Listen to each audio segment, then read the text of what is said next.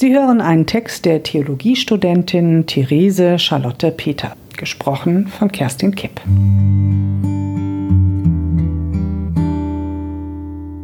Richte unsere Füße auf den Weg des Friedens. Lukas 1, Vers 79. Vor dem Frieden liegt ein Weg.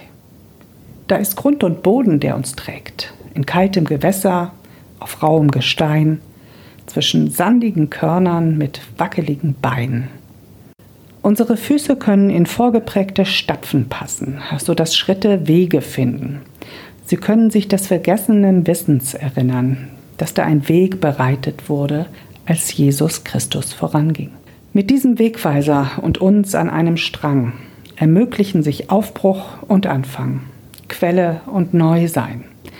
Dieser Weg ist gangbar, wenn wir uns ausrichten lassen und sehen durch Mitsein in Christus und mitgehen.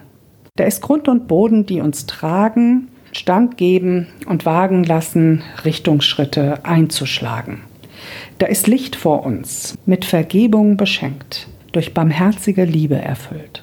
Unsere Grundvoraussetzung und Rückenwind, wo Suche ist, doch kein Sehen, wo Schatten ist und Licht nicht strahlt. Wir können ohne Karte ein Leuchten erkennen, einen Drang spüren, immer wieder aufmerksam suchen und sagen, wenn Boden bricht und keine Stimme spricht. Herr, ich möchte dich hören. Hier stehe ich. Schicke mich und schenke mir die Schritte, welche meine Füße gehen wollen. Ich bitte, ich höre. Sprich du nun zu mir. Wohin?